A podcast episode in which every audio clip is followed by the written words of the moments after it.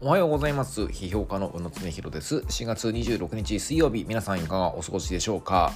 えー、っとね、あの、今日はですね、あの、僕のこう新刊の話をしたいと思います。まあずっとね、あの、この番組ではね、あの、最後に告知してるんですけれど、あの、4月はですね僕ね2冊目の本が出るんですよ。なんか1ヶ月にね2冊本出すってことはこの仕事してもなかなかないんですけどまあたまたまね結構日程がかぶってしまってというかまあいろいろちょっと特殊な事情があのありましてですね。あの4月僕2冊の本を出すことになりました。でこの2冊目というのがあのですね今日発売。あ僕ずっとね木曜発売って言われてたんですけど僕の勘違いだったみたいであの明日のえー、と26日水曜日の結構発売になります。でもうアマゾンとかもアクティブになってますしあの純駆動書店とか紀ノ国屋書店さんとか大きいところにはもう入ってるみたいです。で、えー、まだちょっとあの本屋さんでね現物は見てないんですけどもう僕の手元には見本が届いています。でこれはね一人遊びの教科書というあの川出処方新社のですねあの14歳の世渡り術シリーズっていう、まあ、中高生向けのレーベルがあるんですよ。中学生高校生を結構ターゲットにした結構読み物のレーベルがあってそこからですね「あの一人遊びの教科書」という本を、えーと、私今日発売させていただきました。はいありがとうございます。ってまだ買ってもらってもいないのでありがとうございますっていうのあれなんですけどまあこれね、まあ、その名の通りですねなんかこうティーンエイジャーに中高生になんかこう僕の趣味の世界ですね。なんかこうあのまあ皆さんは知ってる人も多いと思いますけど僕あのすごいあのプラモデルとか好きだし結構あの仮面ライダーのフィギュアとかおもちゃとかもすごく集めてるしあの何？トレーディングカードとかも結構実は好きだったりするしあのあのインドアなことだけじゃなくてあのアウトドアなことだけでも言うとあのランニングとかねもう好きですしあともうあの虫取りとかも結構好きだしまあなんかいろいろ結構ねなんかね一人で遊ぶのが割と好きな人なんですよ。あのあの、ね、あんまり誤解されたくないんだけどなんかかといってなんか友達と遊ぶのが嫌いなわけでも全然ないですよ。あのまあコロナになってからねあんまり行かなくなっちゃったけど本当にねねあの年に1回は絶対にあの三浦半島で仲間たちと結構海鮮バーベキューとかねすごくやっていたしなんかあの何？今ちょっと朝方になってるけど、昔もちょっと夜型だったから、なんか夜に結構ね、みんなで結構ハイキングをね、10人ぐらいでするとか、そういうのも結構好きだったしね。あれがね。で、あの、おしゃべり好きなんで、なんかもうちょっと全然こう、あの、僕お酒飲まないけどね、なんかあの夜お店で友達とずっとタンブロしてるとか、そういうこともよくやってましたしね。で、なんかだから全然僕は、あの、一人で遊ぶことだけが好きなわけじゃないんだけれど、なんかね、あのね、やっぱ大人になるとさ、結構遊びイコール飲み会みたいな結構なっちゃうじゃん。あれがなんか僕あんまりね、まあ自分がお酒飲まないこともあって好きじゃなくなってきて、ででその代わり何やってるかと家で一人でね結構プラモデル作ったり本読んだりとかやっぱしてるんですよね。で,、まあ、そあのでそこに結構ランニングとか散歩とかあのあの結構一人で外に出ることも割と大人になって増えていったみたいなそんな感じなんですよ。ででなんでこの本書こうかなと思ったかっていうとなんかあのねあのやっぱ大人になってすんごいわかるんだけれどだから社交しか好きじゃないやつっているのね。あのね、だからあのだから空気読むのがうまくて、周りの顔色を伺うのがうまくて、なんか多数派の意見に乗っかるのがうまくて、で、そうやって世の中うまく渡っていくんだけど、0から1を生み出す能力0ってやつめっちゃ多いの。うん。で、で、でそんでもそんなやつがね、なんかね、僕ね、何人いてもね、世の中ってね、面白くならないし、豊かにならないと思うんだよね、申し訳ないけどね。で、そうじゃなくて、何か、なんかこう、ま、周りの顔色を伺って、なんかこう、同調するのは結構下手くそでも、0から1を埋める人間を増やした方がいいと思ってて、でね、そういった人間ってやっぱり共通点があって、絶対に一人で遊ぶことが好きなんですよ。あのみんなで遊ぶのも好きだけど、一人で遊ぶっていうことをちゃんと覚えてる人なんですよ。で、これどういうことかっていうとね、やはりね、ほら遊ぶって何かのためにやることじゃないじゃないですか。なんかこう筋肉トレーニング筋力トレーニングのためにやるとかね。健康のためにやるとか学力上昇のためにやるとかそうじゃなくてなんか単にそのことが好きで目の前にある物事が好きでそれに触れるためにやるのは結構遊びじゃないですか。だから探求力みたいなものが一番純粋に発揮されるのが遊んでる瞬間だと思うんですよね。だからそうやってなんか周りの人から認められるからいいとかなんか自分がマジョリティの側に立って有利だからいいとかそういったことを度外視して純粋に物事と向き合う力が強い人っていうのはっていうかそういうなんかこうあの人間関係のね総合評価のゲームを抜きにして純粋に物事と向き合うってことをなんかちあの若い頃から子供の頃から覚えてる人ってやはりね0から1を生むね。だから物事を作る力みたいなのがやっぱり強いんですよね。でそもそもそういう視点を持ってるんですよ。で僕はそういったなんか一人遊びの面白さっていうのをしっかり覚えてる子供たちが増えると若者が増えるといいなと思ってこの本書いたんです。でねきっかけはねもうほんとねある編集者の人にねあのなんか中高生向けの本書かないかってやっぱ誘われたんですよね。でなんか前から誘われててまあなんかうんいいネタがないかなというふうに僕思いつかなかったんですよその時あんまり自分がそういうことを書くってことは思ったことがなかったんでただまあなんかねあの昔ね高校の授業のねねなんか講師かなんかでゲスト講師に呼ばれて高校生向けに講演したことあるんだけど結構楽しかったんですよ。だからまあどっかでやってみたいなっていう憧れはあったんですけどね。でその時ネタが分かんなかったんだけどあのなんか思いつかないって言ったらじゃあ宇野さんの趣味の世界いいんじゃないかと。なんかねその編集者の人がなんかこう僕のインスタグラムを結構見ていてでなんか僕のインスタグラムってなんか趣味のことばっかりなんですよ。なんか食べてるものとランニングの風景と買ったおもちゃみたいなこととあとなんか観察してる虫とか花とかそういったものばっかり乗っかってるんですよね。であれが結構いいからなんかそういうなんかこう宇野さんが見てる世界の豊かさみたいなことを伝える方がいいんじゃないかその時言われたんでその時はなんかピンとこなかったんだけどなんかねしばらく経ってからこれをね一人遊びっていうコンセプトでまとめたら一冊になるんじゃないかなって思いついたんですよ。だからあのねやっぱ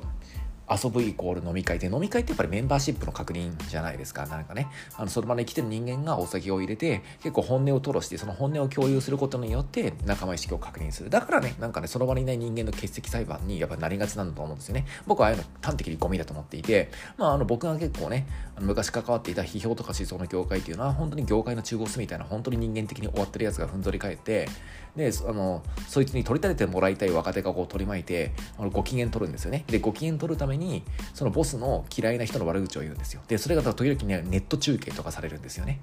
であのその場にいないにダメなやつのことをみんなでこき下ろしてで全然そんなの根拠とか論理的な整合性とかないんですよ。あの悪口言うことが目的になってるんだからね。でボスの機嫌が良くなるみたいな。でその場にいるあの男の子たちの結束が固まるみたいな。本当修学なことがねあの続けられてる。日常茶飯事で。でそれで業界の力学が決まっていくような本当に終わってる世界なんですよ。で僕そういうのも嫌で嫌で嫌で嫌で嫌で嫌で嫌で仕方なくてもうなんかこう離脱してこういったなんかすごいこう一匹狼じゃないけど独立してねあの行動してるってそういう理由なんですよね。あの全然ほら僕同業者と結構なんか、ね、なんかイチャイチャしないじゃないですか、ね、あれやっぱ意図的に距離を置いてんですよね。で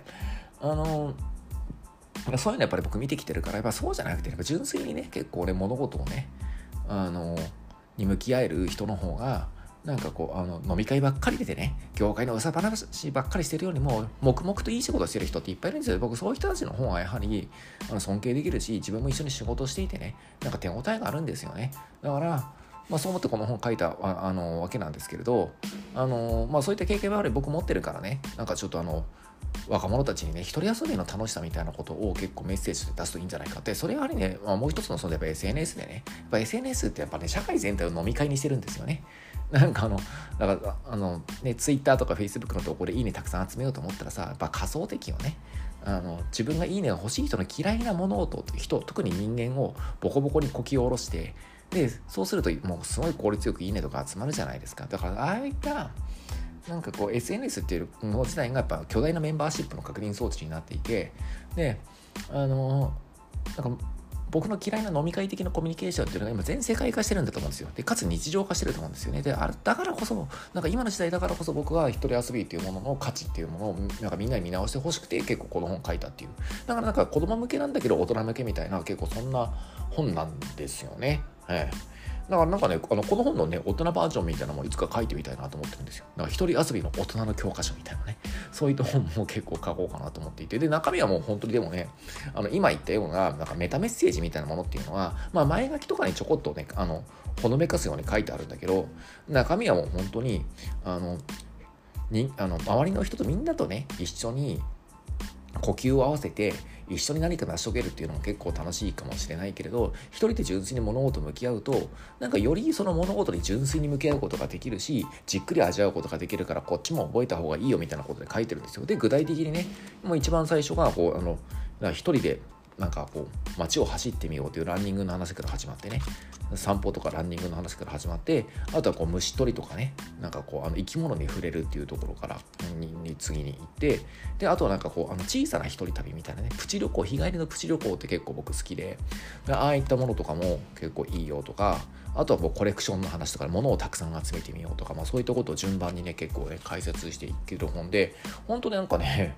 だから今までの僕のあれとあらゆる本だから一番プライベートなものというか僕の内面世界がある意味純粋に結構出る本当に僕の好きなことを順番に解説してるっていうあの子供向けにね、ね、本なんですよね。なのでなんかねあのこれこういう本でさ結構さ積極臭い本多いじゃないですかなんかね。意外と平なんか平和ってやっぱり大事だよねとかまあそれはそうなんだけどさなんかね。なんか社会の結構暗部にねあのなんかちょあのちょっとマイノリティのコミュニティってこうなってるってことを解説しようとか、まあ、そういうのももちろん大事なんだけどさなんかねあの僕自身がさ中高生の頃にねそういった説教臭いねなんかいかにもご立派な本でさ読書感想文に書くとさなんかさすごいこうなんかあの何？学校の先生がさ喜んでくれるようなね。あのまあそういったさなんかさ本がさ僕僕本好きだったけどそういったさなんかもう見るからに説教臭くてさ見るからに優等生臭い本がさ好きだったかっていうと大嫌いだったんだよね。やっぱひねくれたガキだったしさなんかそういったさ大人がある一定の価値観を子供に植え付けること自体がちょっとおかしいんじゃないかっていうのはさまあ割と早熟なそういった意味では早熟な子供だったからさ中高生だったから疑問に思ってたんだよね。うん。だから何かそういったなんかすごいいいなんか文部科学省お墨付きみたいなね教育委員会のおじちゃんおばちゃんがもうみんなこういうのをもう子供に読んでほしいというような本とかって僕どっちかというと避けてきた人間なんですよ。でだからこそ何かこうあのなんかもうちょっとねなんかねなんかこう楽しいこととかねこういうことやると結構面白いよとか楽しいよとかなんかあのそういったメッセージをなんか中高生に出してみたくて僕はちょっとこの本をね、えー、書いたんですなのでなんかねまあまあ、このね番組聞いてる人もなんか中高生のお子さんとかねいる人いたらいいと思うからなんかこう買って読んでくれたら嬉しいなとねあのプレゼントしてあげたらいいなと思います。まあたださなんか親からもらった本ってやっぱ嫌だよね。あのなんかさでも人間ってさ真上から降ってきたものってさやっぱ警戒するんだよね。でだから、まあ、自分で選んだものはやっぱりこう一番あの友達から勧められたとか横から勧められたものとか自分で選んだものって素直に受け取れるし。けど上から降ってきたもんってちょっと嫌じゃない？で唯一可能性があるとしたらさ斜め横から刺されるだよね。なんかこう親戚のおじさんとか塾の先生とかさなんかさ親ほど権力関係が発生していない存在に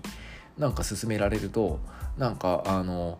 そういえば素直に受け止めることができるとか純粋に興味を持ってもらえるところあると思っていてだから子供にあげるというよりはねなんかねあの親戚の子供にあげるとかね近所のガキンチョにあげるとかねまあそういった感じでね普及してもらえるとねなんかね僕的には嬉しいかなということをねあの思ったりもしますね。であのねあのこの本ねがもしこうなんかねうまくいったらっていうかなんかね僕自身まあ僕は子供いないわけなんだけどさ僕の同級生とかも中学生の子供いる人なんてやっぱいますからね。なんかねあのそういったねなんかこうことからさなんかなんかこうまあ今さやっぱりさ子供ってさ若い人日本少ないからさまあ子供というか若い人そのものだよね。が少ないから何かこう社会全体がね結構ねなんかこうあの若い世代っていうのを結構大事にしないとなかなか結構難しい状態になってくると思うんだよね。でなのでなんかそういった感じのなんか僕自身もねこれでティーンエイジャーに、まあ、仕事としてねなんかこうあの僕自身は子供いないけれどこうやってコミットしていくっていうこともなんか一つのね年の取り方として大事なことかなと思ったりもしてるんですよ。もうなので、まあ、もしねなんかねこの本っていうのは突破口だってそういったね仕事が結構ねなんかこうあの増えていくとかそういうことにコミットしていくっていう人生もねあ面白いんじゃないかなということを結構思ったりもしています。まあ、なのでね、えー、と皆さんもぜひともね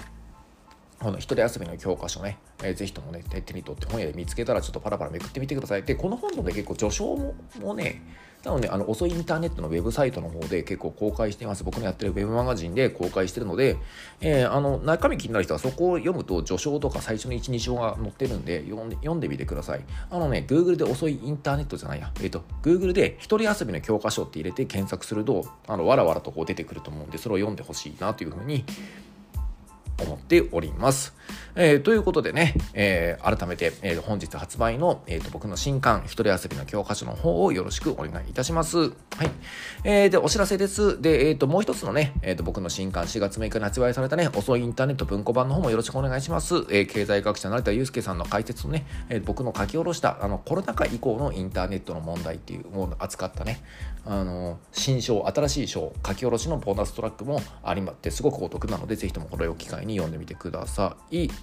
で、えっ、ー、と、プラネッツクラブの方もね、会員募集しております。ちょうど昨日ね、結構村上春樹のね、あの新作小説を素材にね、小説の読み方講座の方開きまして、あの、おかげさまですごく盛り上がりましたね。でね、あのね、来月、あの5月10日には、この一人遊びの教科書の内容をした時期にね、さっき言ったね、なんかね、一人遊びの教科書大人版みたいな感じの、なんか大人がやっぱりね、大人が遊び方としてもっとソロ活みたいなことが結構大事だっていう話と、なんかこう、それの思想的な背景みたいなことね、なんか一人遊びっていうものちょっとね、あの、なぜ社会に重要かってことをちょっとなんかそう、なんか、社会思想的に考えてみるみたいな、まあそういったことをやろうかなと思っています。で、月一の読書会はね、小川公夫さんのケアの倫理とエンパワーメントを取り上げます。えー、タイムラインの外側で充実な学びの場を作ってます。月のいつ入会してもアーカイブで追いつけますんで、よろしくお願いいたします。えー、ということで、遅いインターネットラジオお相手は宇野恒弘でした。この番組のアカウントをフォローすると更新通知が届きます。ぜひともフォローお願いします。すべてのメールの宛先は、うの .slowinternet.gmail.com、うの .slowinternet.gmail.com です。日々のちょっとした出来事から人生相談まで気軽に送ってください。それでは皆さん、今日も一日よろしくしくお願いいたします。